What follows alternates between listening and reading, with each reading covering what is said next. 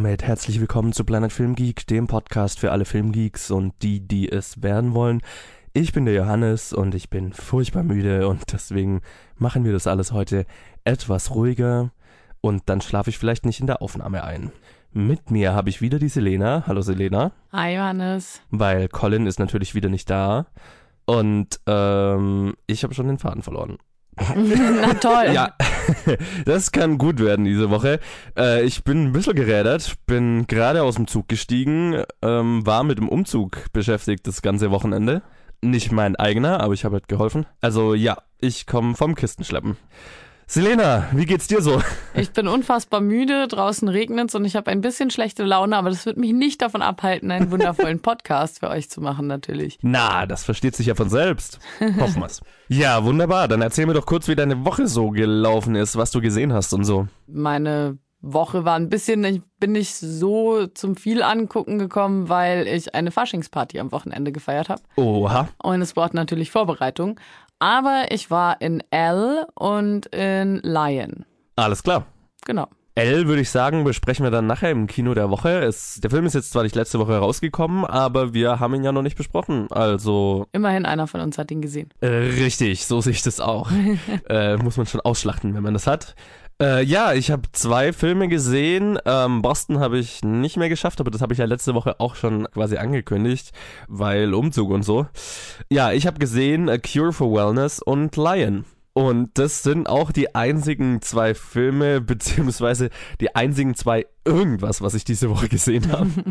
ja, weil beschäftigt. Also ja, wenn ich mal eine Woche habe, in der ich es nur schaffe, zwei Filme anzuschauen oder zwei, na irgendwas, das, äh, ich weiß nicht, wann das das letzte Mal passiert ist. Das ist ganz schön schwach. D äh, ja. Aber das war meine ganze unspannende Woche. äh, ach so, äh, ja, was, was ich fast vergessen hätte, es waren ja die Oscars. Die habe ich gesehen. Sehr gut, immerhin. Das habe ich nicht geschafft, weil ich musste am nächsten Tag arbeiten und das habe ich in der Schule früher immer gemacht, aber das wollte ich mir nicht nochmal antun. äh, ja, also ich finde ja, die Oscars zählen ja fast für zwei Filme. Also ich meine, die waren ja, äh, was, vier, vier Stunden oder so? Ja, ich glaube vier Stunden waren es ziemlich genau. Also ja, ich bin wach geblieben, aber ich meine, wir waren eh mit dem Umzug beschäftigt und wir waren eben mit äh, Kistenpacken beschäftigt bis ein Uhr, halb zwei Uhr morgens und so und dann gingen die Oscars ja fast schon los. Also musste ich mich gar nicht mal so wirklich zwingen, so lange wach zu bleiben, was ganz gut war. Auch wenn es dann gegen irgendwie halb sieben Uhr morgens oder so echt schon hart wurde. Aber äh, ja, war ziemlich unterhaltsam, muss ich sagen. War wirklich eine unterhaltsame Show und Jimmy Kimmel hat, fand ich, einen ziemlich guten Job gemacht als Host. Und dann gab es natürlich noch einige verrückte Sachen, die passiert sind, hm. aber da reden wir gleich drüber in den News, die jetzt im Anschluss kommen. Und ich würde mal sagen, dann hängen wir jetzt einfach hier Collins Gruß dran und dann legen wir direkt los, oder? Klingt gut. Lass es uns hinter uns bringen. Hallo Johannes, hallo Selena, hallo liebe Zuhörer. Hier bin ich wieder mit Collins Reiseblog, Subkategorie von einem Filmpodcast. Diesmal habe ich aber auch wirklich was äh, Filmrelevantes zu erzählen, also fast. Ihr habt ja vielleicht, oder regelmäßige Hörer haben ja vielleicht mitgekriegt, dass ich es wirklich nicht geschafft habe, in meinem Urlaub ins Kino zu gehen. Jetzt war ich in einem Kino. Ich sage bewusst, ich war in einem Kino. Ob ich einen Film gesehen habe, wer weiß. Aber ich war in einem Kino. Ich war nicht in irgendeinem Kino, sondern ich war in einem Programmkino. Und zwar nicht irgendeinem Programmkino, sondern im ältesten Programmkino von Melbourne. Einem originalgetreu eingerichteten Kino aus den, keine Ahnung welchen Jahren. Äh, da lässt mich mein architektonisches und mein Geschichtswissen ein bisschen im Stich. Aber ist auf jeden Fall alt. Und es ist deutlich aus einer Zeit, als Kino noch ein Event war, als man sich leisten musste, ins Kino zu gehen und dass man sich dann wahrscheinlich schön angezogen hat und es ist schön eingerichtet.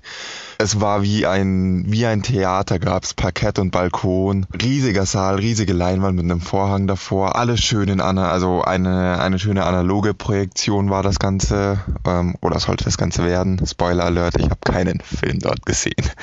Warum erkläre ich gleich? Aber lass mich noch ein bisschen über das Kino schwärmen. Es gab noch dieses, es gab, gab noch so altes äh, Schoko, also altes, ich weiß nicht, ob ihr es kennt, so dieses äh, Vanilleeis mit einem Schokoüberzug, das es in einem alten Kinos gab. Und es gab so diesen typischen alten Kiosk, ist schon ein alter Filmprojekt, aber es war Nostalgie pur, dieses Kino. Es war unglaublich schön. Naja, leider war das Ganze ein bisschen von Pech behaftet, diese Erfahrung. Es fing damit an, dass wir, obwohl wir pünktlich losgefahren sind, ein bisschen in der Schlange standen, dann relativ knapp dran waren und so Angst hatten, den Anfang vom Film zu verpassen. Der Film, den wir sehen wollten, war Der Will Be Blood, ein Film, den ich noch nie gesehen hatte. Das ist, was irgendwie eine Schande ist, ich weiß, und deswegen habe ich mich gefreut, dieses in diesem Kino nachzuholen. Umso ängstlicher war ich, als wir dachten, wir verpassen vielleicht den Anfang. Aber wir hatten Glück, wir haben uns gerade noch hinsetzen können und dachten, be bevor es losging, haben wir auf die Uhr geschaut, so wie knapp es denn war und haben gemerkt, dass der Film vor acht Minuten angefangen hat, aber auf der Leinwand war nichts, der Vorhang war noch zu. Gut, haben wir uns aber drüber gefreut, hatten noch ein paar, ähm, haben noch ein paar Minuten gequatscht, bis der Vorhang aufging und die ersten Logos an die Leinwand projiziert wurden. In Rot. Also richtig, richtig rot nicht so ein bisschen, wir haben einen leichten Rotstich, sondern es, es war einfach ein, es sollte ein Weiß auf Schwarz Logo sein, es war ein Rot auf Schwarz Logo. Gut, der Projekt wurde, wurde wieder ausgemacht und es kam jemand ins Saal und hat verkündet, sorry, wir haben ein bisschen Probleme mit den Farben. War ja kaum zu übersehen und wir werden versuchen, das zu richten. Dauert noch ein bisschen. Aus dem bisschen wurde ein bisschen länger, aus dem bisschen länger wurde ein bisschen bisschen länger, aus dem bisschen bisschen länger wurde, hey Leute, ich weiß nicht, ob ich es noch hinkriege. Ich probiere mein Bestes weiterhin, aber wer jetzt gehen möchte und sein Geld zurückhaben möchte, nachdem der Film vor 40 Minuten anfangen sollte, das verstehen wir und ihr kriegt das Geld zurück. Worauf viele Leute diesen Kinosaal verlassen haben und wir uns alle dachten, das schafft er, das schafft er. Und voller Überzeugung bin ich runter und habe noch zwei neue Bier geholt die wohlgemerkt für 0,3er Bier hier in Australien 9 Dollar kosten. Was für eine Frechheit. 9 fucking Dollar für 0,3er Bier. Naja gut, wir haben uns zwei davon geholt. Und sind, haben uns dann wieder oben hingesetzt, die Biere aufgemacht, gerade rechtzeitig zur Nachricht. Hey Leute, ich schaff's nicht mehr, geht alle heim, ihr kriegt euer Geld wieder. Gut, das Geld fürs Bier wollte uns niemand erstatten.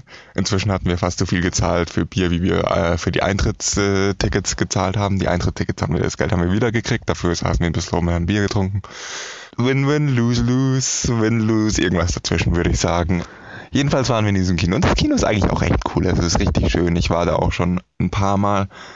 Also jetzt ist, äh, die anderen Male hat es funktioniert. Es war nur das, dieses eine Mal, dass es nicht funktioniert hat. Naja, als hätte es geahnt, dass ich diesmal endlich einen Podcast davon berichten möchte, hat sich's gedacht, nö, heute zeigen wir keinen Film.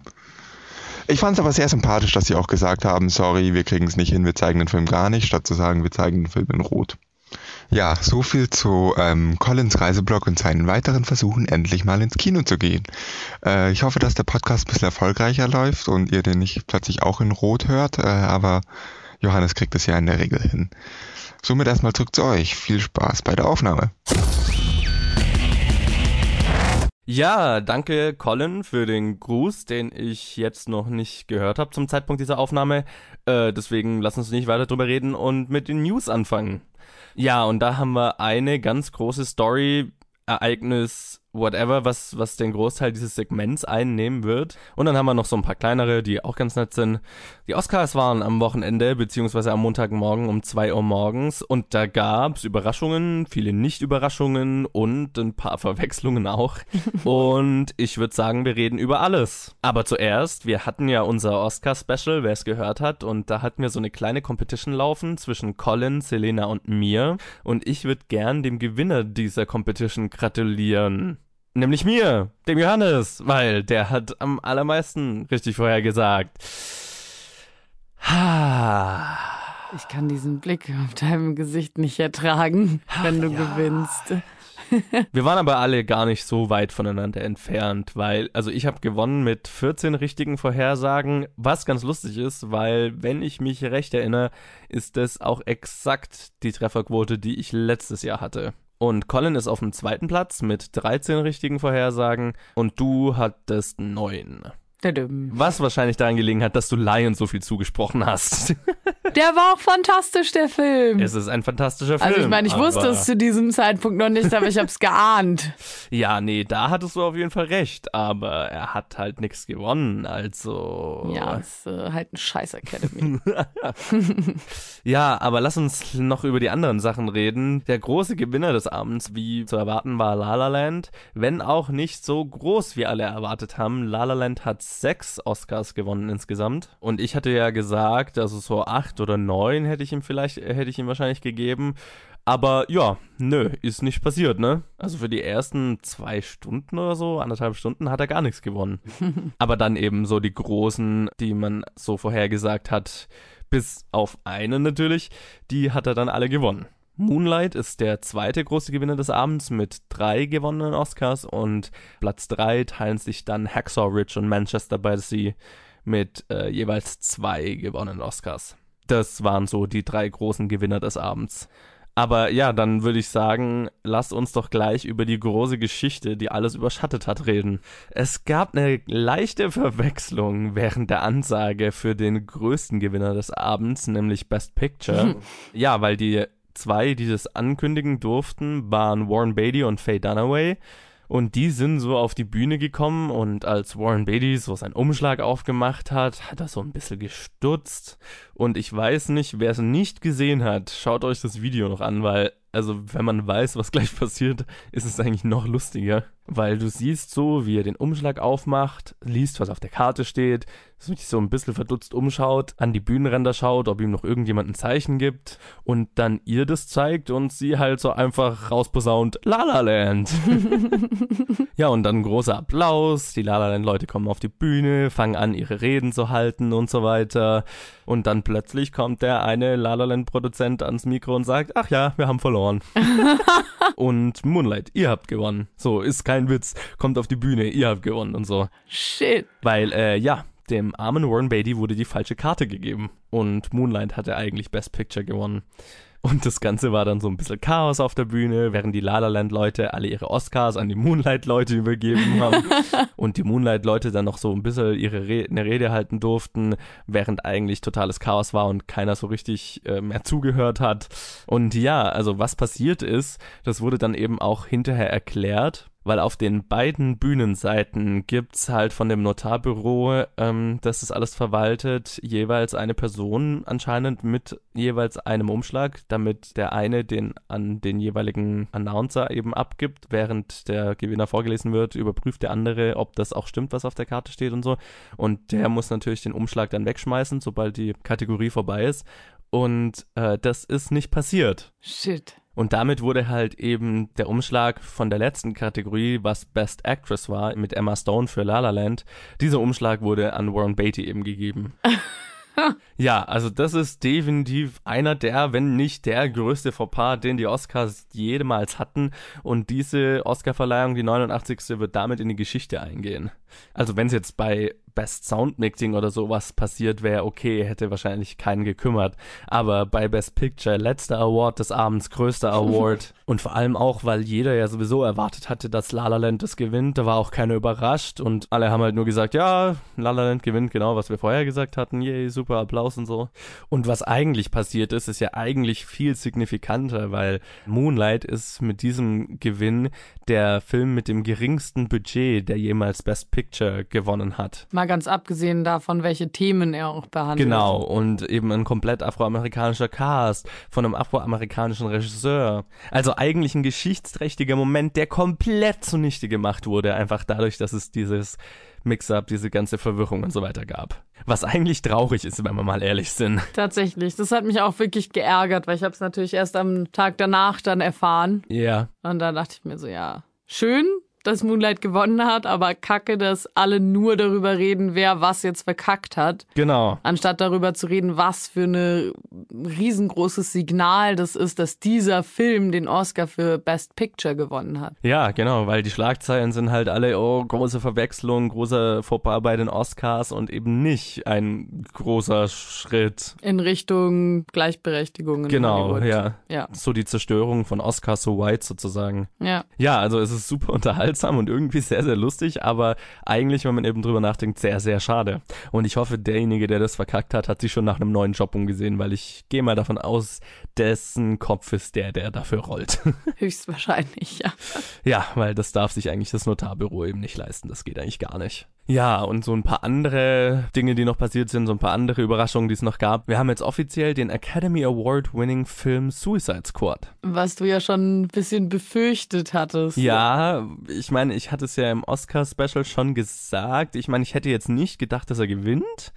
Ich fand ja schon, dass er verdient hatte, in der Kategorie Best Make-up and Hairstyling nominiert zu sein, aber ich hätte jetzt nicht gedacht, dass er gewinnt, weil der Film an sich jetzt eben nicht so geil war und eben Star Trek Beyond mindestens genauso viel Aufwand betrieben hatte, wenn nicht sogar mehr, eben für die ganzen Aliens und so. Aber eben Suicide Squad hat's gewonnen. Ja, cool. aber ich meine, man muss schon sagen, dass das Harley Quinn Make-up jetzt eigentlich schon klassisch ist. Ja, und ich meine, so das Killer Croc Outfit ist natürlich ein riesiger Aufwand und es war komplett echt, eben kein CGI bei dem verwendet. Also es ist überhaupt nicht unverdient, also nicht falsch verstehen, aber eben dieser Satz ist eben sehr, sehr lustig zu sagen. und wenn du halt ab jetzt Suicide Squad Blu-rays kaufst, dann steht da halt fett Oscar-Gewinner drauf. das ist eigentlich schon ein bisschen traurig. ja, es ist super unterhaltsam. Also es ist jetzt nicht, dass ich denen das nicht gönne. Also ich gönne es denen auf jeden Fall, dem Team, weil also die haben halt wirklich gute Arbeit geleistet. Das ist halt nur komisch.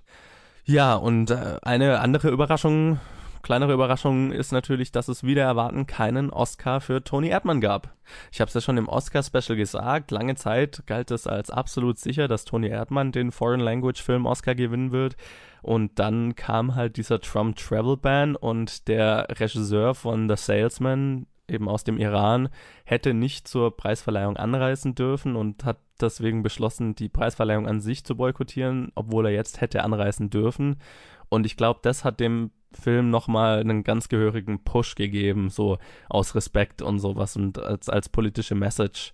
Also ich unterstelle jetzt keinem, dass es ein Publicity-Stunt war oder so, aber es war auf jeden Fall hilfreich, würde ich mal sagen. Ja, und trotzdem auch ein gutes Zeichen. ja, absolut, wurde. absolut, ja. ja. Und es war dann halt eine Vertreterin für ihn da, die dann ein Statement für ihn vorgelesen hat, das natürlich großen Applaus bekommen hat und so weiter.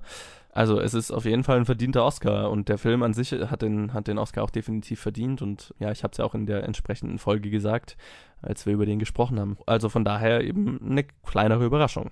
Und ich meine, es hat so sowieso in das Gesamtthema der Sendung gepasst, weil die Sendung an sich oder die gesamte Show war jetzt weniger anti-Trump oder weniger politisch, als ich jetzt gedacht hätte, aber trotzdem natürlich sehr anti-Trump. Ja, also was anderes kann man auch nicht erwarten. Nee, aber eben für die, das Ausmaß oder für das Level an Politik, das normalerweise auch in den, in den Dankesreden ist und so weiter, waren die Reden dieses Mal fast schon stark unpolitisch, äh, größtenteils. Aber ansonsten, äh, hättest du sonst noch irgendwas, was dir zu den Oscars aufgefallen ist? Irgendwas, was dich überrascht hat oder geärgert hat oder so? Naja, also meine Meinung zu Moonlight habe ich ja schon geäußert. Das war für mich wirklich auch die größte Überraschung des Abends und ein super Zeichen. Aber ansonsten habe ich mir jetzt auch nicht so wirklich im Nachhinein viel angeschaut von den Oscars, weil das finde ich immer so ein bisschen witzlos. Ja, nee, also ich glaube, wenn man es nicht live anschaut, sich dann hinterher irgendwelche Clips dazu anzuschauen oder so, macht das macht Sinn. nicht wirklich Sinn, nee. Nee, aber sonst, das war eigentlich so die allergrößte Überraschung bei den anderen. Ja, ob es jetzt der eine oder andere gewinnt, ne? Ja. Bei vielen Kategorien. Aber ich habe mich ja auch schon vorher nicht so sehr damit auseinandergesetzt, wie man vielleicht auch an meiner Punktzahl merkt. ja, aber dafür ist jetzt die Punktzahl, glaube ich, gar nicht so scheiße, wenn man es mal genau nimmt. also neun ist jetzt keine Katastrophe oder so. Nächstes Jahr sind es dann zehn. Yay, äh, hohe Ziele stecken und so. ja, und ich meine, ansonsten gab es halt noch so ein paar kleinere Sachen. Ich hatte mich zum Beispiel sehr gefreut, dass ich besten Schnitt richtig vorhergesagt hatte. Einfach weil das so ein Schuss ins Dunkle war für mich. Und dann gab es halt noch so kleinere Sachen, wie zum Beispiel, dass Manchester by the Sea für sein Drehbuch gewinnt. Das hätte ich jetzt gar nicht gedacht, zum Beispiel. Ach stimmt, ja, da habe ich mich auch kurz gewundert. Und ansonsten gab es jetzt nicht so viel Überraschendes, außer dass eben La La Land nicht so viel gewonnen hat, wie es die meisten gedacht haben. Und ach so, ja, übrigens in Sachen La La Land, Damien Chazelle hat ja für beste Regie gewonnen und ist damit der jüngste Regisseur in dieser Kategorie jemals. Also krass auf jeden Fall. Der ist äh, Anfang 30, glaube ich. Ja, ein paar Jährchen haben wir noch. Äh, yo, also da können wir uns noch ein bisschen drauf vorbereiten, würde ich mal sagen. ja, nee, aber ansonsten, also vielleicht noch Jimmy Kimmel fand ich war einer der besten Oscar-Hosts auf jeden Fall seit langem, eben weil er das Ganze halt so wie seine Late-Night-Show behandelt hat und so ein paar Segmente aus seiner Late-Night-Show eben auch mit eingebaut hat, wie zum Beispiel Mean Tweets, was ja so eins der bekanntesten Dinge ist, die er in seiner Show so macht. Und er hatte so einen saugeilen Running Gag, eben weil er immer wieder so Anti-Trump-Sachen hat hat fallen lassen, dass er Meryl Streep über den gesamten Abend immer als overrated bezeichnet hat und so. und eben immer auf Meryl Streep rumgehackt hat, was sehr, sehr lustig war. Und dann natürlich seinen andauernden Zwist mit Matt Damon, der immer wieder vorkam und eben was auch sehr lustig war. ja, aber ich würde mal sagen, damit beenden wir mal unsere Oscar-News. Wir sind jetzt nicht jede einzelne Kategorie und so durchgegangen weil dann hätten wir nochmal ein neues Oscar-Special machen müssen. Wer sich die ganzen Gewinner anschauen will, ihr findet wie immer in unseren Show Notes den Link zu, der, zu den entsprechenden News Stories. Da könnt ihr dann natürlich die gesamte Liste nachschauen. Ja, aber was ich jetzt noch fast vergessen hätte zu sagen am Anfang der News, ich habe es jetzt nicht als tatsächliche News Story eingebaut, einfach weil ich es irgendwie satt habe und weil es so absurd ist. Nämlich am letzten Donnerstag, als die letzte Episode veröffentlicht wurde, in der wir drüber geredet haben in den News, dass Matt Reeves Batman verlässt. An dem Tag wurde angekündigt, dass er es jetzt doch macht. Ernsthaft? Ja. Oh, jetzt reicht's aber. Wir reden da jetzt auch gar nicht drüber. Ich hab's extra Sonst verlässt das nächste. Woche wieder. Genau, ich hab's nicht in die News geschrieben. Matt Reeves macht doch Batman. Hört euch einfach die Episode davor an für unsere Reaktion darauf. so, weiter mit den tatsächlichen News Stories und die erste ist tatsächlich gar keine so unwichtige. Martin Scorseses neuer Film The Irishman kommt zu Netflix. Das ist definitiv eine interessante Kombination. IndieWire berichtet, dass Netflix kurz davor sei, sich die Rechte an Martin Scorseses nächstem Film The Irishman zu sichern. Der Film, der Scorsese erneut mit Schauspieler Robert De Niro in der Hauptrolle zusammenbringt, war zuerst bei Paramount angesiedelt.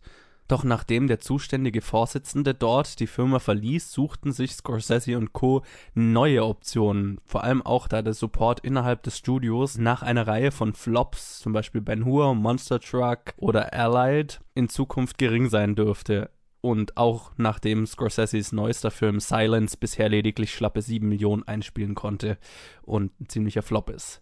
Und mit Netflix scheint Scorsese einen ganz guten Deal gefunden zu haben. Der Film soll angeblich mit einem Budget von 100 Millionen Dollar in die Produktion gehen. Ja, kann man mal machen. Ja, ziemlich zukunftsweisend dieser Deal, vor allem von Scorsese. Ja, definitiv. Aber der war ja schon auch immer recht früh bei solchen Bewegungen dabei. Auch mit Ja. Boardwalk Empire, dass er da eine Serie quasi gemacht hat. Das stimmt, ja. Da war Ja. er echt früh dabei, ja. Genau, und jetzt eben mit einem Film für Netflix. Warum nicht? Und vor allem auch für Netflix ist das natürlich ein absolutes Prestige-Ding. Deswegen wundert es mich auch überhaupt nicht, dass die da so viel Kohle reinstecken, egal wie viel er will. Weil auch die Deals, die Netflix bisher mit Filmemachern hatte, waren jetzt nie so geil. Also Adam Sandler zum Beispiel hat ja irgendwie einen Deal für über sechs Filme mit Netflix und haut da jetzt gerade jedes Jahr eine noch so schlechte Komödie raus, Ach, die aber laut Netflix immer sehr erfolgreich laufen. Was mich jetzt nicht groß wundert, aber die Qualität ist natürlich nicht vergleichbar mit Martin Scorsese. Und vor allem Amazon zum Beispiel ist jetzt nicht so groß wie Netflix, aber Amazon hat jetzt gerade einen Oscar-Gewinner produziert, nämlich Manchester by the Sea ist eine Amazon Studios Produktion. Und da hat dann Netflix natürlich noch einiges nachzuholen. Und ich denke eben, solche Deals wie dieser jetzt gehen ganz klar in diese Richtung. Also ich freue mich extrem auf den Film und natürlich das Paket von einem Gangsterfilm von Scorsese mit De Niro. Da kann man jetzt eigentlich erstmal nicht Nein sagen. klingt tatsächlich besser als der, der jetzt dann bei uns demnächst rauskommt. Ja, aber da werden wir natürlich in unserer Vorschau auf diese Woche nochmal drüber reden, würde ich mal sagen. Machen wir weiter mit unserer zweiten Story und die ist das Logan, der Film, der diese Woche, also heute rauskommt, Patrick Stewarts letzter Film als Professor X sein wird. Wir wissen ja schon länger, dass der diese Woche erscheinende Film Logan Hugh Jackmans letzter Film als Wolverine sein wird, ein Charakter, den er nun seit über zehn Jahren spielt. Nun gab aber auch Patrick Stewart in einem Interview bekannt, dass der Film auch das Ende für ihn als Professor X sein wird den er ebenfalls seit dem ersten X-Men-Film spielt. Logan dürfte damit noch ein wenig emotionaler werden. Also letzter Film auch für Patrick Stewart. Aber ich muss sagen, ich finde es jetzt nicht groß überraschend, wenn man mal drüber nachdenkt. Nee, ich habe mich eh gefragt, warum Hugh Jackman vor ihm aufhört. So Ja, jetzt mal rein ja, schon. alterstechnisch und so. Das ist natürlich richtig, ja. Ja. Und vor allem, wenn du einen Charakter so lang spielst, und ich meine, Hugh Jackman, der war in jedem einzelnen X-Men-Film, in manchen jetzt nur als Cameo oder so, aber das sind halt auch, was, acht, neun, zehn Filme, wenn ich mich jetzt nicht täusche. Also auch eine ganze Menge. Ja, ich glaube, es ist auch immer ganz gut für ein Franchise, sich durch so einen Cut vielleicht auch nochmal neu definieren zu können. Nach zehn Jahren. Ja, das ist auf jeden Fall richtig. Aber ich glaube, Fox ist wahrscheinlich nicht so glücklich drüber.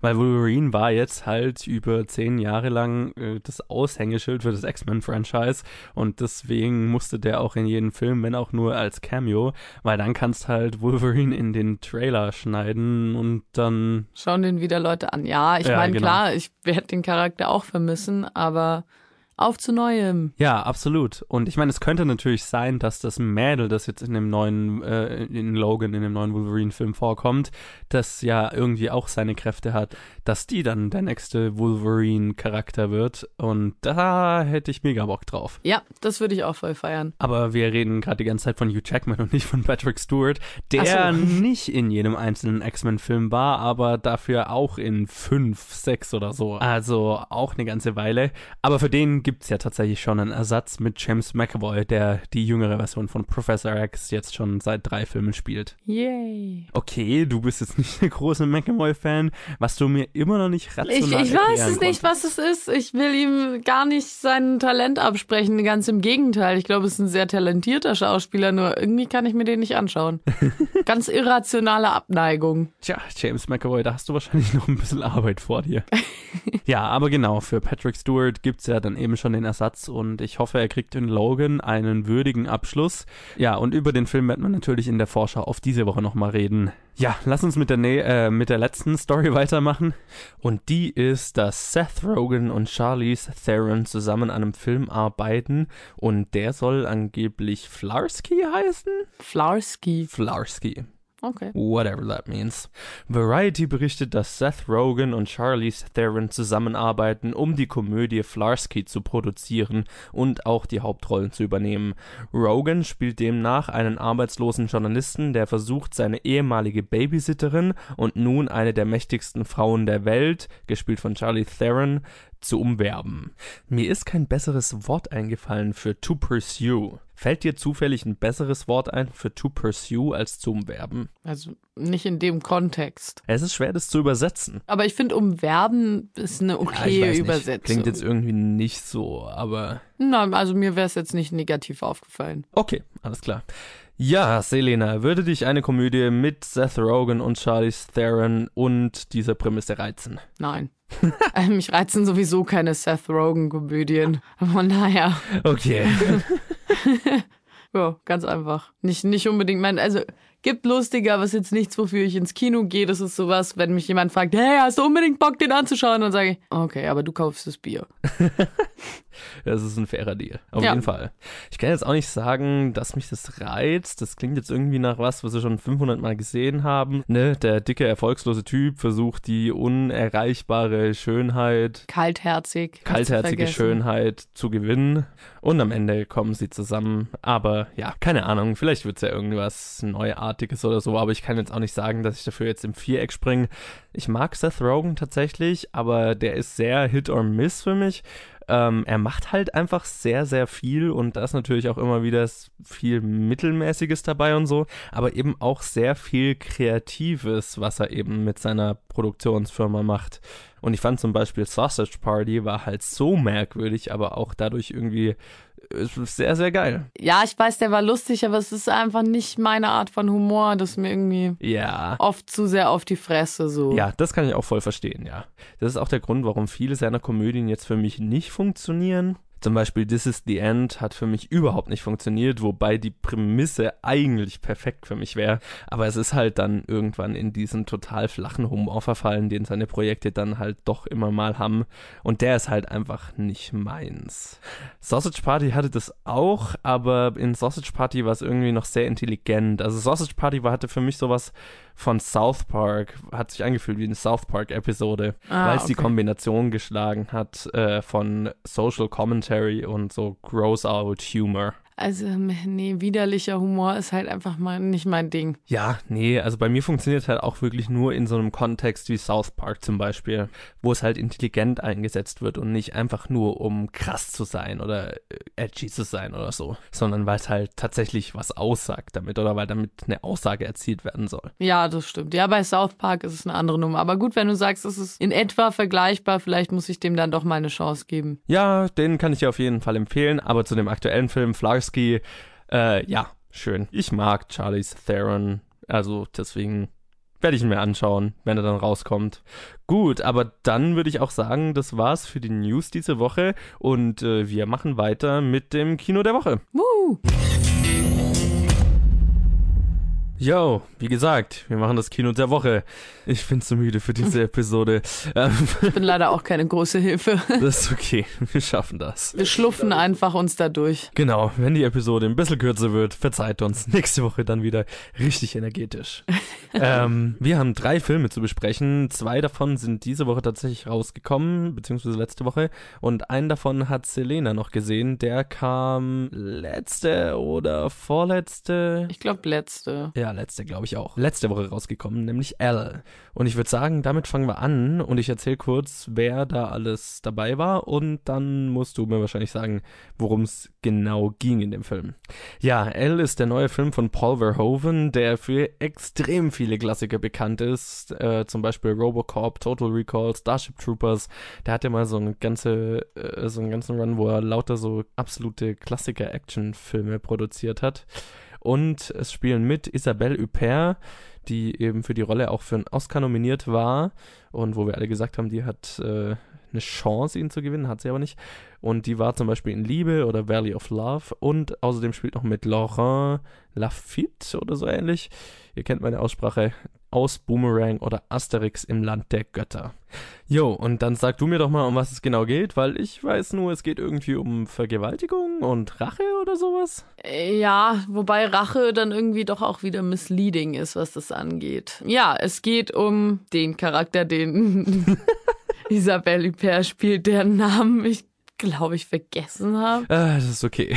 Ähm, ja, genau. Es geht um sie. Sie hat mit ihrer besten Freundin eine Videogames-Firma. Sie sind ungefähr die beiden einzigen Frauen da, aber sind Okay. die Chefin. Cool. Und sie wohnt alleine, hat allerdings einen Sohn, der ein absoluter Schluffi ist und jetzt gerade äh, ein Mädel geschwängert hat, das sie wiederum überhaupt nicht ausstehen kann.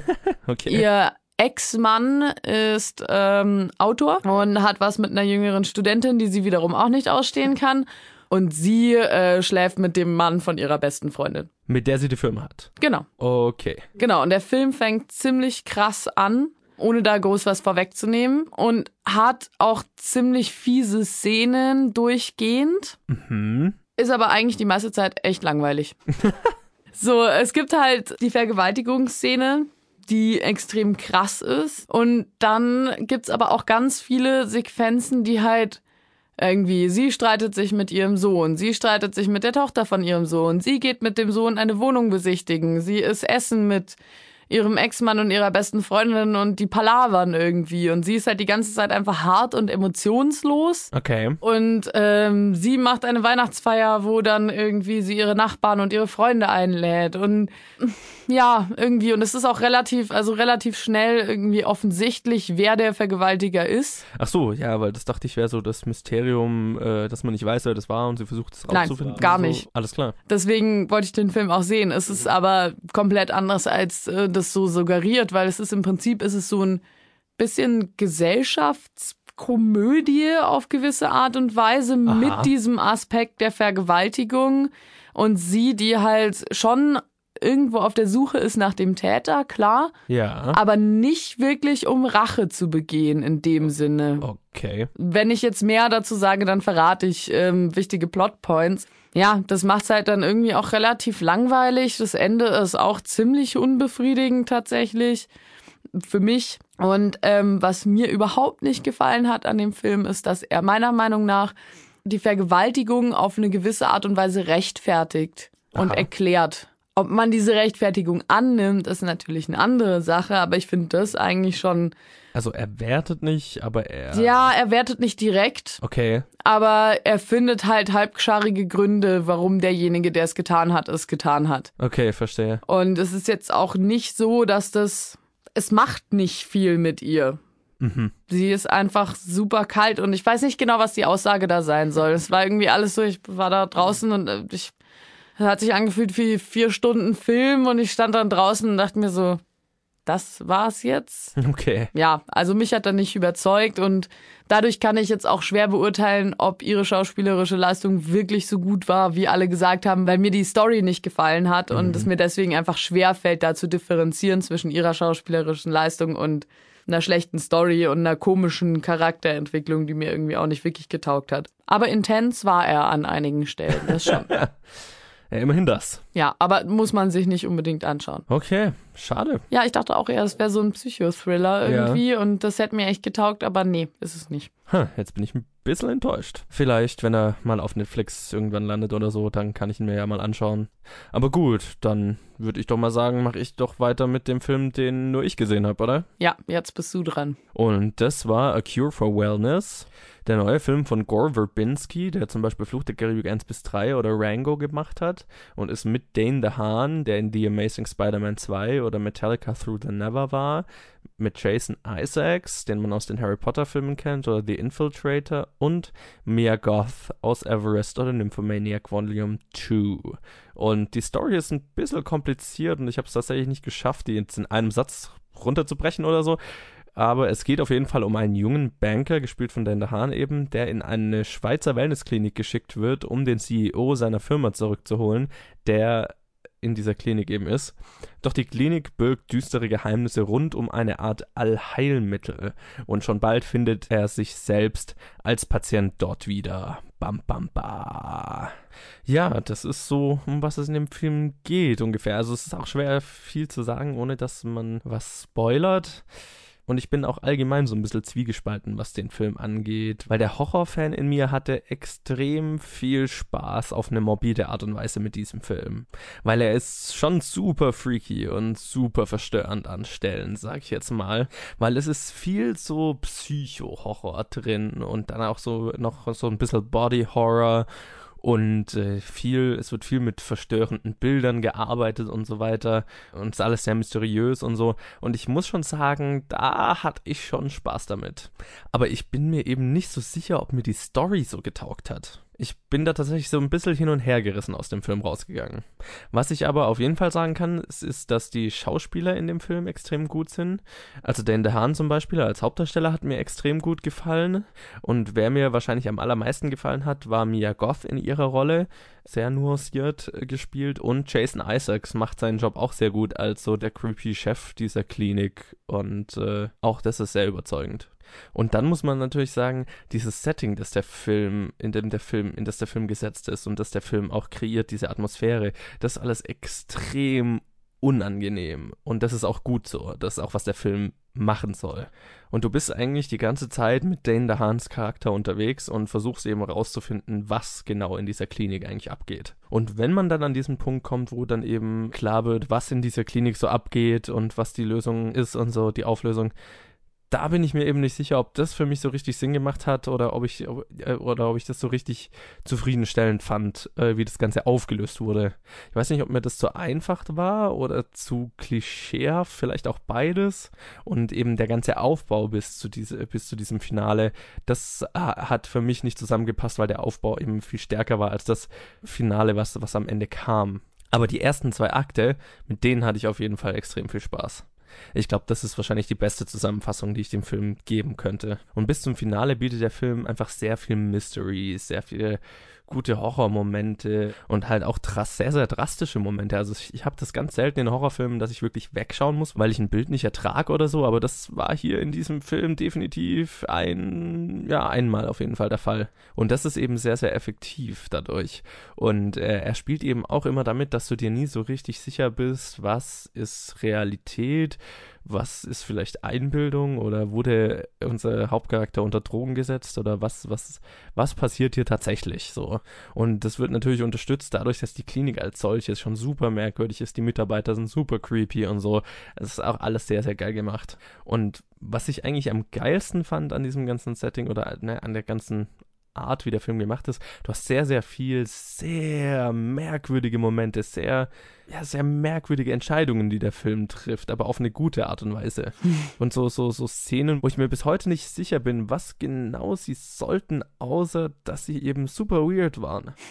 aber eben da ich sehr merkwürdige Filme mag, hat mir das schon wieder getaugt was ich eigentlich ganz geil fand. Aber das macht den Film eben dann definitiv nicht für jeden, weil ich glaube, diese Gruppe von Leuten für die dieser Film gemacht ist, die diese Kombination aus unterschiedlichen Elementen geil finden. Und ich würde mich da wirklich dazu zählen. Ich glaube, diese Anzahl Leute ist verhältnismäßig sehr gering. also ich denke, so würde ich es zusammenfassen, ja. Man kann sich auch den Trailer anschauen. Ich finde, der Trailer gibt den Film sehr, sehr gut wieder. Und wenn man jetzt wirklich den Trailer gesehen hat und sich denkt, ah, das schaut super crazy aus und auf eine morbide Art und Weise spannend und cool, dann ist der Film definitiv für einen gemacht. Für alle anderen ist er wahrscheinlich nicht wirklich was. Also das wäre mein Fazit zur Cure for Wellness. Ich habe nichts, äh, keine Fragen mehr. Du hast sie alle beantwortet. ja. Also es ist jetzt schon vier Tage her oder so, seit ich den Film gesehen habe und ich bin mir immer noch nicht sicher, ob er mir jetzt wirklich gefallen hat oder nicht. Ich glaube, dann muss ich ihn nochmal anschauen. Ja. Aber ja, dann würde ich doch sagen, machen wir mit dem Film weiter, den wir beide gesehen haben, oder? Oh ja. Und das ist Lion oder auf Deutsch Lion, der lange Weg nach Hause. Ach. Ich liebe die deutschen Untertitel und ihre Beschissenheit. Ja, und der ist unter der Regie von Garth Davis und ist dessen erster Film, sein Regiedebüt. Und außerdem spielen mit Dev Patel, den man aus Slumdog Millionaire und Chappie kennt, Nicole Kidman aus Moulin Rouge und Ice White Shut, Rooney Mara aus The Social Network und The Girl with the Dragon Tattoo und als Neuankömmling Sunny Pawa, der die Kinderversion von Dev Patels Charakter spielt. Und ja, der Film handelt von einem jungen Mann, der als Kind in Indien verloren ging und von einem australischen Paar adoptiert wurde und dann eben Jahre später versucht, seine indische Familie wiederzufinden über Google Earth. Ja, und ich glaube, du hattest ja sehr viel Spaß mit dem Film, deswegen erzähl du mir doch erstmal, wie es dir mit dem Film ging. Naja, also Spaß würde ich es jetzt nicht unbedingt nennen. Also ja, auch Spaß, ja. aber auch, ich habe auch viele Tränen vergossen und es waren keine Lachtränen. Ja ich fand den Film einfach fantastisch. Ich habe mich keine Sekunde gelangweilt. Ich fand ihn wunderschön gedreht, wunderschön aufgebaut. Das war, ja. Die Figuren wurden super entwickelt, bis auf den Vater, der blieb so ein bisschen blass, aber der war auch nicht, der war halt einfach so ein Beiwerk. Ich, ich weiß einfach nicht, was ich sagen soll. Ich finde diesen Film einfach fantastisch. Ich fand die, eben die Figurenentwicklung hat super funktioniert. Der Aufbau, hat wunderbar funktioniert, um quasi auch erstmal eine Fallhöhe zu etablieren, dadurch, dass du halt erst das Kind und die Welt des Kindes in Indien quasi kennenlernst und dann erst in die in Anführungszeichen Gegenwart oder zumindest zum Erwachsenen ja. springst. Das hat für mich auch wahnsinnig gut funktioniert und ich hatte jetzt nie so richtig das Gefühl, dass da so, was man ja oft hat, dass da so Sachen angerissen wurden und nicht weiter behandelt, mhm. sondern es wurde für mich einfach alles super auserzählt und ja, also fantastischer Film und ich muss echt nochmal, die Bilder sind unfassbar geil. Ja. Und ein perfektes Beispiel dafür, dass die Bilder da einfach der Geschichte helfen. Ja. So, die, das funktioniert zusammen. Das ist nicht, dass man die einfach nur extra irgendwie geil gemacht mhm. hat, so und dann draufgesetzt, sondern die, die erzählen einfach die Geschichte mit. Das finde ich da auch super gelungen. Ja, ja, absolut. Ja, ich hatte auch, äh, jetzt wollte ich sagen Spaß, aber ja, du hast recht, es ist kein Film, mit dem man Spaß hat. Aber Spaß auf eine Feelgood-Weise kann man äh, schon mit dem Film haben. Aber es ist halt einfach auch eine äh, tragische Geschichte und eine, eine, eine, traurige Geschichte auch auf eine gewisse Art und Weise. Aber es ist nicht so, dass man mit einem schlechten Gefühl rausgeht, trotz Überhaupt allem. nicht, nee. Ich finde schon, dass das Ende ein sehr starkes Feelgood-Ende ist und das fand ich auch sehr schön, weil das unter den ganzen Oscar-nominierten Filmen auch eher die Ausnahme war. Vielleicht noch Hidden Figures war noch dabei. Und das ja. war's. Nee, ich fand den Film auch extrem gut. Ich hatte den in einem Double Feature gesehen äh, mit Cure for Wellness und den zuerst und The Cure for Wellness danach. Und das war eine interessante Mischung, weil ich fand es eben nach Laien schwer, wieder runterzukommen und äh, mich auf äh, Cure for Wellness vorzubereiten und das zeigt eigentlich schon, wie sehr dieser Film mich mitgenommen hat und wie sehr er mich emotional eben berührt hat. Und ja, also der Film ist einfach ein Erlebnis, ja.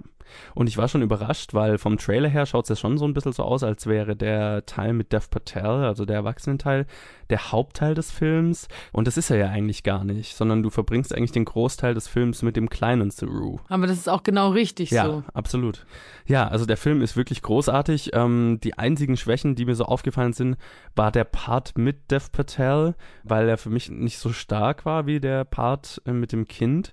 Also da hätte gerne mehr Zeit mit dem Kind verbracht werden können und weniger, noch ein bisschen weniger mit ihm, weil die Suche an sich war jetzt nicht das Spannendste am Film, weil ich da das Ergebnis ja schon kenne, weil es eine wahre Geschichte ist. Ja, aber es ging ja nicht nur um die Suche, sondern es ging ja auch quasi um die Beziehung der Familienmitglieder untereinander. Absolut, ja. Und ich finde, das hat auch gepasst, weil das sich alles irgendwie gegenseitig beeinflusst hat. Ja. Und da dann nochmal eine Dimension quasi so auch die Frage aufgeworfen hat, ja, wer ist denn jetzt tatsächlich die Mutter? Ist es ja. die Frau, die dich aufgezogen hat? Oder die Frau, die dich geboren hat. Ja, genau. So, solche Sachen. Das fand ich, hat dann eigentlich nochmal eine Ebene hinzugefügt, die ich eigentlich super fand. Nee, absolut. Also ich fand den Teil mit der Familie, den fand ich auch fantastisch. Nee, äh, es war für mich war so der Teil mit Rooney Maras Charakter und, und sein Studentenleben und so, das hat sich für mich so ein bisschen gezogen, beziehungsweise da hat sich für mich nicht so wirklich klar rausgestellt, wa warum dieser Teil existiert und auch warum Rooney Maras Charakter jetzt existiert die fand ich waren ein bisschen so underused. Aber das ist eben auch ein sehr, sehr kleiner Nitpick, den ich hier habe, also in einem, in einem sonst großartigen Film. Und am Ende ist der Film ein Familiendrama und das ist auch die große Stärke, die dieser Film eben hat. Und im, in dem Kontext fand ich eben auch Nicole Kidman als seine Ziehmutter, also großartig. Ja, die war gut, ohne ja. sie, warte, was habe ich gelesen? Irgendwie, dass jemand ohne Mimik so, so viel ausdrücken kann oder irgendwas. Ja, ist ein bisschen gemein, aber ich muss ehrlich sagen, es hat mich auch überrascht, dass sie so krass ja rübergekommen ist. Ja, weil sie ist schon so ein bisschen, also sie spielt oft die Ice Queen, ne? Oder genau. so die emotionsloseren Charakter oder so. Genau, und ich finde, also ich finde schon, dass sie die Nominierung verdient hat. Das auf jeden Fall. Ja. ja. Den Oscar hätte sie nicht verdient gehabt, den sie ja auch nicht bekommen hat, genau. aber die Nominierung war definitiv verdient. Ja, absolut. Nee, ich fand auch schön, dass man eben so den Film und eben auch ihre Performance anerkannt hat. Fand ich großartig, absolut verdient. Und wo wir gerade bei den Schauspielern sind, was für eine Neuentdeckung ist dieses Kind? Ja, und wie wund Entschuldigung, das muss ich ganz kurz einbringen, aber wie schön ist Dev Patel geworden. Es tut mir leid, aber. Schwärm weiter. Nein, nein, nein. Wir sind bei dem kleinen Jungen, der wirklich einfach, der ist unglaublich. Ja. Der Film war nicht kitschig, oder? Weil mir kam er nicht kitschig vor. Aber vielleicht, weil ich auch so drin war in der Story. Ich hatte einen Moment, wo ich mir so gedacht habe, ja, das ist jetzt so ein typischer Drama-Moment. Und es war eben mit Rooney Maras Charakter, wo sie so einen Streit haben auf der Straße und sie ihn konfrontiert und so weiter. Ja, ja, ja. Aber hey, es ist ein Debütfilm. What the fuck? Ja, holy shit für einen Debütfilm, what the fuck? Also es ist sehr beeindruckend. Ja, also da können wir, glaube ich, noch sehr, sehr viel erwarten. Absolut. Absolut. Und es ist jetzt ja auch nicht mal ein einfacher Film zu drehen für einen Debütfilm. Wenn du jetzt sowas wie Manchester by the Sea oder Fences als Debütfilm machst, wo, wo du hauptsächlich Schauspieler an unterschiedlichen Orten hast und viel Dialog und so, keine aufwendigen Setpieces und so, dann ist das ja was ganz anderes. Aber die haben in Indien gedreht, an diesen gigantischen, vollen Bahnhöfen in Menschenmassen und so, mit dem Kinderdarsteller. Also das als Debütfilm ist schon eine beeindruckende Leistung. Ja, definitiv. Bin mal gespannt, was danach kommt. Ja, also es ist auch so ein Film, also selbst ein Veteranenregisseur hätte damit äh, eine wirkliche Herausforderung vor sich und als, als absoluter, also als, als Neuankömmling Respekt, absolut. Echt stark, ja. Und ist, also jetzt, nachdem ich ihn eben gesehen habe, ich, das ist so ein Film, den muss ich auf jeden Fall noch ein, zweimal mehrmals anschauen. Da freue ich mich auch schon drauf. Definitiv, ja. Also ich glaube, wir sind uns definitiv einig, wenn wir sagen, absolute Empfehlung, oder? Ja, kann ich wirklich. Also ich glaube, der taugt jedem. Ja, also ich habe keine Ahnung, wie man aus diesem Film rauskommen könnte und sagen, ich, ich habe den nicht gemocht. Das wäre mir ein Rätsel.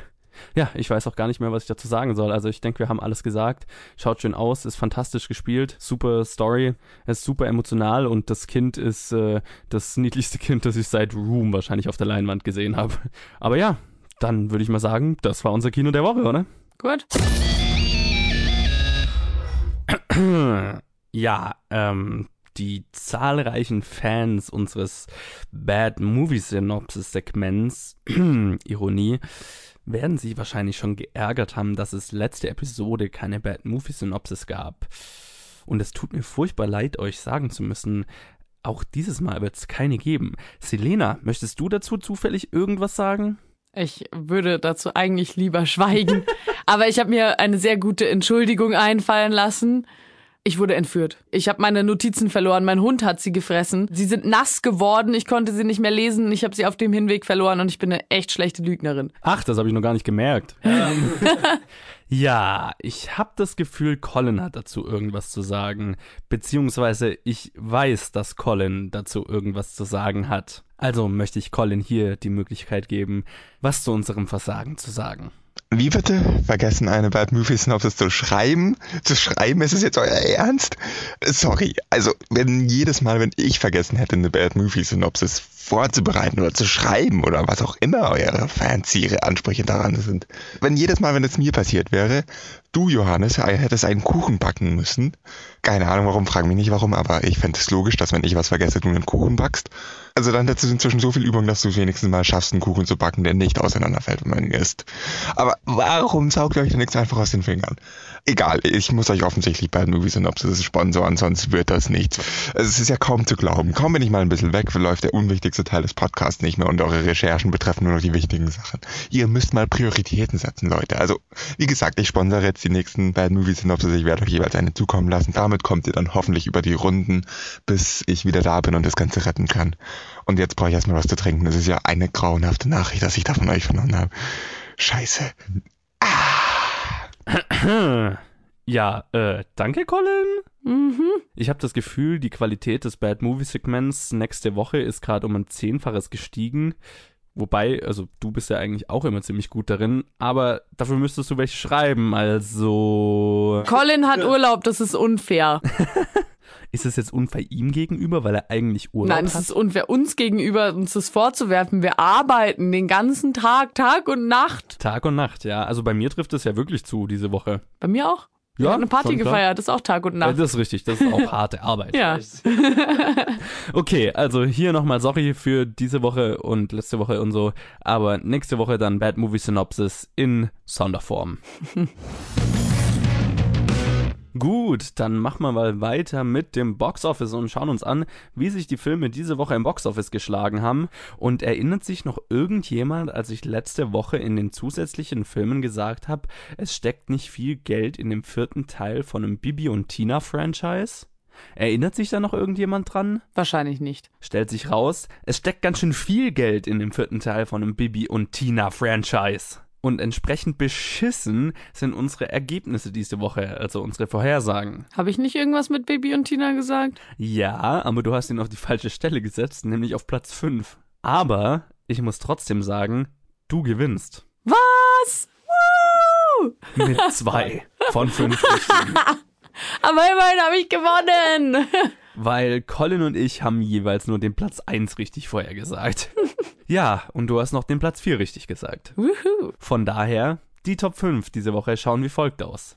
Auf Platz 1 in seiner dritten Woche Fifty Shades Darker Hm. mit 2,8 Millionen nach 5,7 Millionen. Das ist immerhin schon mal Ein Abfall. quasi 50 Prozent. Damit kann ich schon leben. Auf Platz 2 ist dann Bibi und Tina Tohu Wabohu Total Shit. mit 2,25 Millionen. Wir haben die Faschingsferien unterschätzt. Ich meine, wir haben letzte Woche sogar noch drüber geredet, dass Faschingsferien sind. Und genau deswegen hattest du ihn ja erst auf Platz 5 gesetzt. What? Aber komm schon, es ist, ich, ich glaube der vierte Teil oder der fünfte Teil oder so. Ich meine, wer, wer im, im, im Ernst, wer, was, was? Sch, Es wird alles gut. Äh, ich meine, ich kenne den Film ja nicht, vielleicht ist er total gut, aber ich hätte das jetzt nicht gedacht. Ich meine, im Ernst, das sind Lego Batman-Zahlen. Das ist eigentlich traurig, ne? Ja, schon ein bisschen. Aber wie heißt der Regisseur nochmal? Detlef Book. Deadlift Book. Cool. Vielleicht macht das doch nur wegen der Kohle. Mein Hut, Sir, mein Hut. Und das Lustige ist, das ist auch der einzige Film, der neu rausgekommen ist, der es in die Top 5 geschafft hat. Was? Denkt da nochmal drüber nach. Nämlich auf Platz 3 haben wir dann in seiner zweiten Woche John Wick Chapter 2 mit 1,4 Millionen. Fällt von 2,1 auf 1,4 Millionen. Das ist wenig, das freut mich. auf Platz 4 dann Recep Ivedik, wie auch immer. Juhu! Mit 1,3 Millionen nach 1,7 Millionen letzte Woche.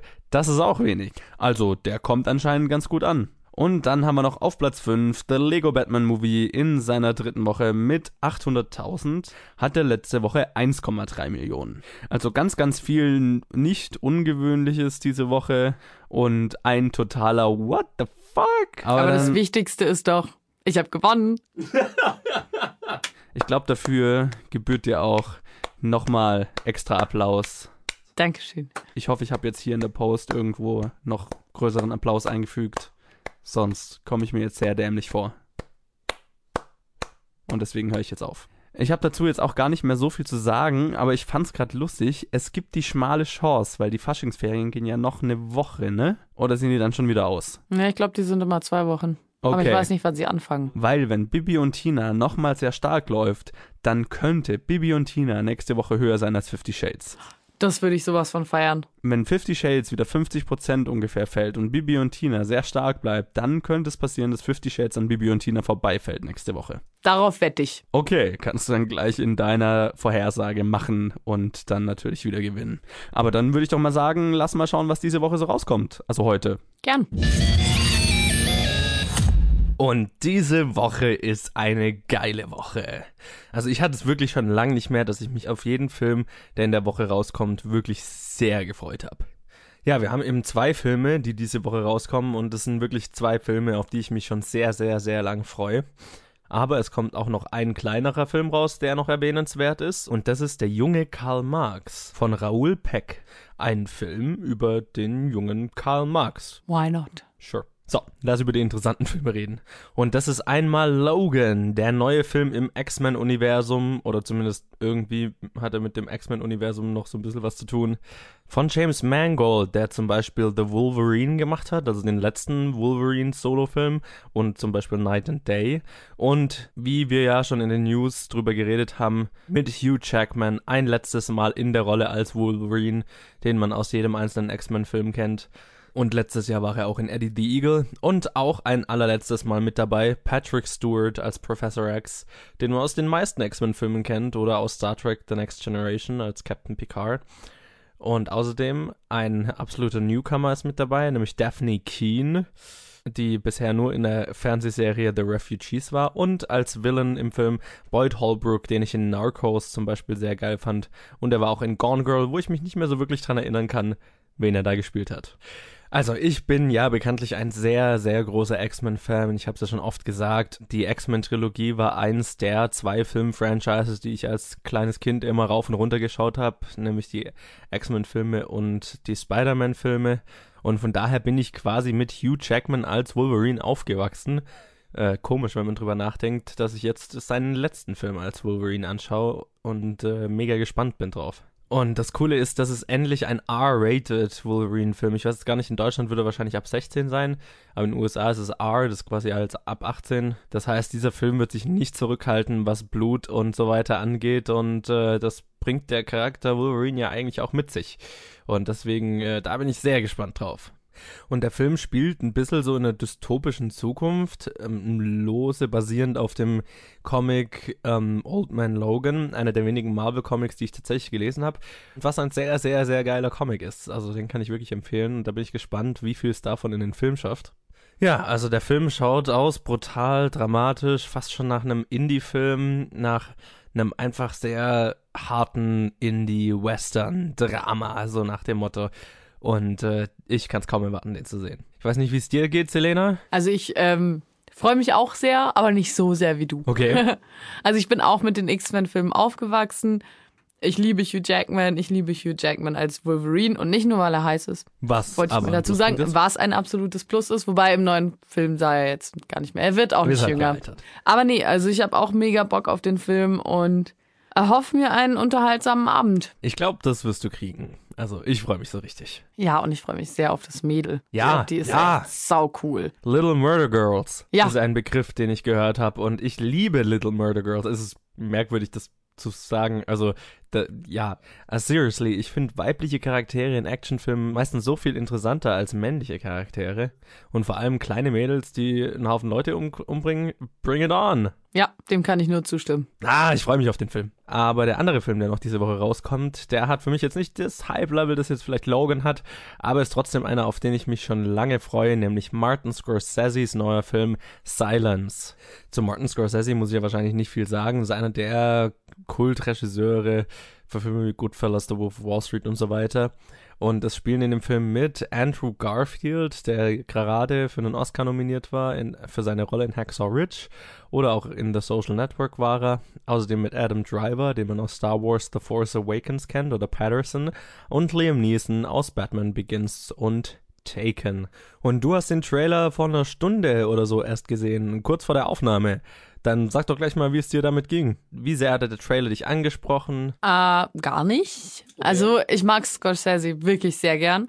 Aber der Film war jetzt nicht so, also der Trailer war jetzt nicht so, dass ich mir dachte, oh geil, muss Okay, ich sehen. ja. Ich werde ihn mir anschauen. Es kann geil sein, ich weiß es nicht. Ich mag Scorsese mal schauen. Ich bin gespannt. Ja, äh, ich kann es voll verstehen. Also mir hat der Trailer auch sehr, sehr wenig gegeben. Äh, tatsächlich, mein Interesse an dem Film basiert halt rein auf Scorsese und den Darstellern und natürlich auf dem, dem Setting und so. Also weil es für mich so ein Gefühl hatte, so, also weil es für mich sich sehr frisch angefühlt hat nach was, was ich noch nie von Scorsese gesehen habe und das finde ich natürlich cool.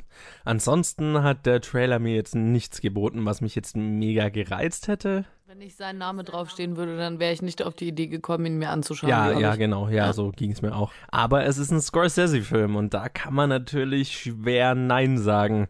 Und ich meine, einen Scorsese-Film muss man auch irgendwie auf der großen Leinwand sehen. Ich meine, der Film war jetzt auch gerade für den Oscar für die beste Kamera nominiert. Also ähm, von dem her natürlich interessant. Und ja, ich meine, wie bei allen Scorsese-Filmen, man muss halt viel Zeit mit einplanen. Ich glaube, der Film ist auch knapp drei Stunden lang oder so. Typisch. Ja, alles andere hätte mich auch gewundert. Ich bin gespannt, aber die Nummer eins für mich ist ganz klar Logan. Ja. Okay, ja, dann würde ich sagen, wir machen mal unsere Vorhersagen, wie sich die Top 5 nächste Woche verändern wird, oder? Ja. Und ja, ich überlasse es mal dir. Möchtest du anfangen? Nein. Okay. Dann äh, fange ich an. Logan ist der Film, der Fifty Shades vom Thron wirft. Ganz klar Logan die Nummer eins. Ja, und jetzt ist die Frage, fällt Fifty Shades an Bibi und Tina vorbei? Das ist jetzt die große Frage. Und ich folge meinem Wunschdenken und sage jetzt einfach mal Bibi und Tina auf Platz 2 und Fifty Shades demnach auf Platz 3. Und dann John Wick auf Platz 4 und Recep Ivedik auf Platz 5. Ich sag Bibi und Tina auf Platz 1. Bist du krank? Ja, Lass mich. Logan auf Platz 2. Fifty Shades auf der 3.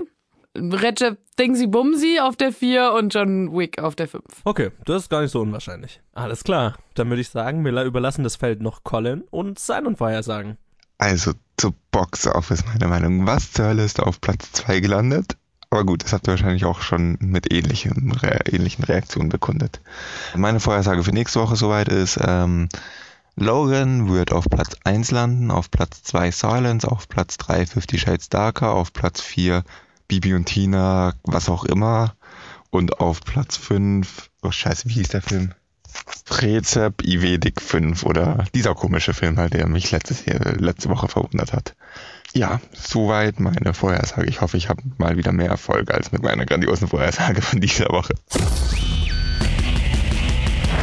Und mit dieser wunderbaren Vorhersage von Colin, also ich hoffe zumindest wunderbar, weil ich habe sie natürlich noch nicht gehört, gilt auch diese Episode von Blind Film Geek zu Ende, Episode 36. Ich hoffe, ihr hattet Spaß und ich hoffe, man hat uns unsere krasse Müdigkeit nicht zu sehr angemerkt. Ich gehe jetzt auf jeden Fall nach Hause und schlaf 24 Stunden oder so. Und ja, wie immer, wenn ihr mit uns in Kontakt treten wollt und sagen wollt, wie ihr die Filme fandet, die wir diese Woche besprochen haben, also wenn ihr zum Beispiel Lion gesehen habt, bitte geht Lion sehen, der hat euer Geld definitiv verdient. Definitiv. Dann äh, schreibt uns eure Meinung zu Lion und vielleicht auch zu den anderen Filmen. Also wenn ihr zu diesen merkwürdigen Leuten gehört, die A Cure for Wellness ganz geil fanden, dann schreibt mir das. Oder wenn ihr Bibi und Tina gesehen habt. Oh, oh, ja, das wäre fast noch interessanter. Also wenn ihr Bibi und Tina gesehen habt, dann schreibt uns das unbedingt auf facebook.com slash planetfilmgeek oder auf Twitter at planetfilmgeek oder bei mir persönlich at movieschmidt. Und wie immer, wenn ihr uns auf iTunes, Stitcher oder Soundcloud oder irgendwelchen anderen Audioplattformen hört, dann lasst uns eine Bewertung und ein Review da, hoffentlich ein gutes. Das hilft uns sehr viel weiter und bringt uns in die Charts, sodass wir mehr Zuhörer erreichen können. Das wäre fantastisch. Also vielen Dank dafür. Und ja, das war's. Wir hören uns nächste Woche. Ciao. Ciao.